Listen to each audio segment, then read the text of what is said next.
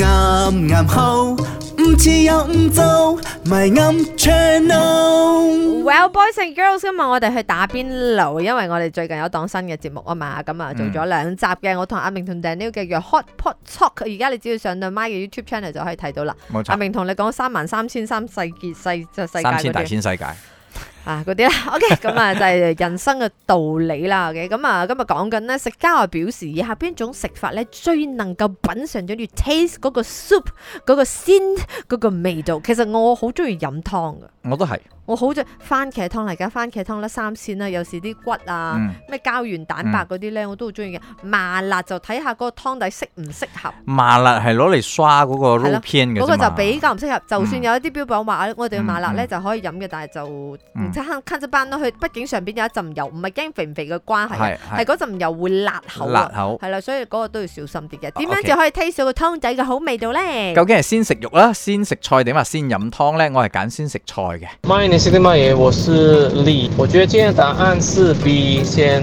吃菜，嗯因为那个肉你在滚着嘛，吃火锅一定是要时间嘛，给它滚。那个肉滚越久的话，它那个肉质的甜味会更加渗入那个汤面，所以那个汤底变成了高汤。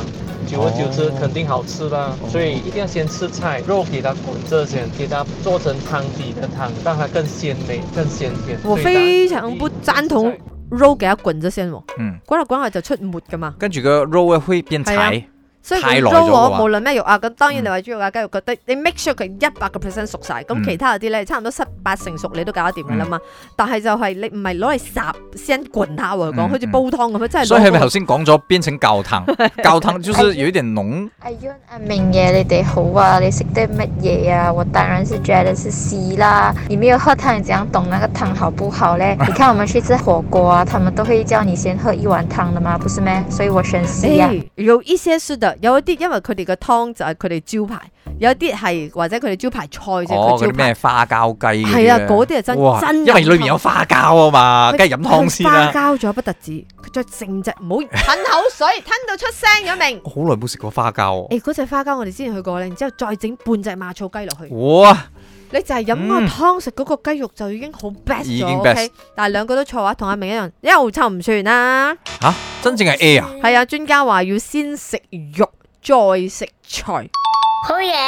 至能夠可以體驗到呢個湯嘅鮮同埋滋味嘅。即係嗰個肉要烚落個湯嗰度，等佢散發出嗰個精華，浸落個唔湯，係你嗯飲個佢湯佢又先未靚。必係浸嘅喎，佢就係嗰個湯嗰個最清嘅個味道，第一掛嘅味道就係掛喺肉片上邊，然之後你 taste，你同時可以 taste 到嗰個湯嘅鮮同埋個肉嘅鮮。哦，然之後，如果順序嘅話，哦順序啊，即係呢個方式係比較好嘅，先食肉，嗯再食菜嘅，之後再食肉，你問我啦，食榴蓮啊，食咩先我就知食殼係啫。咪？ D 廿四先食殼，再食核，最後再食肉係咪？ 先食殼。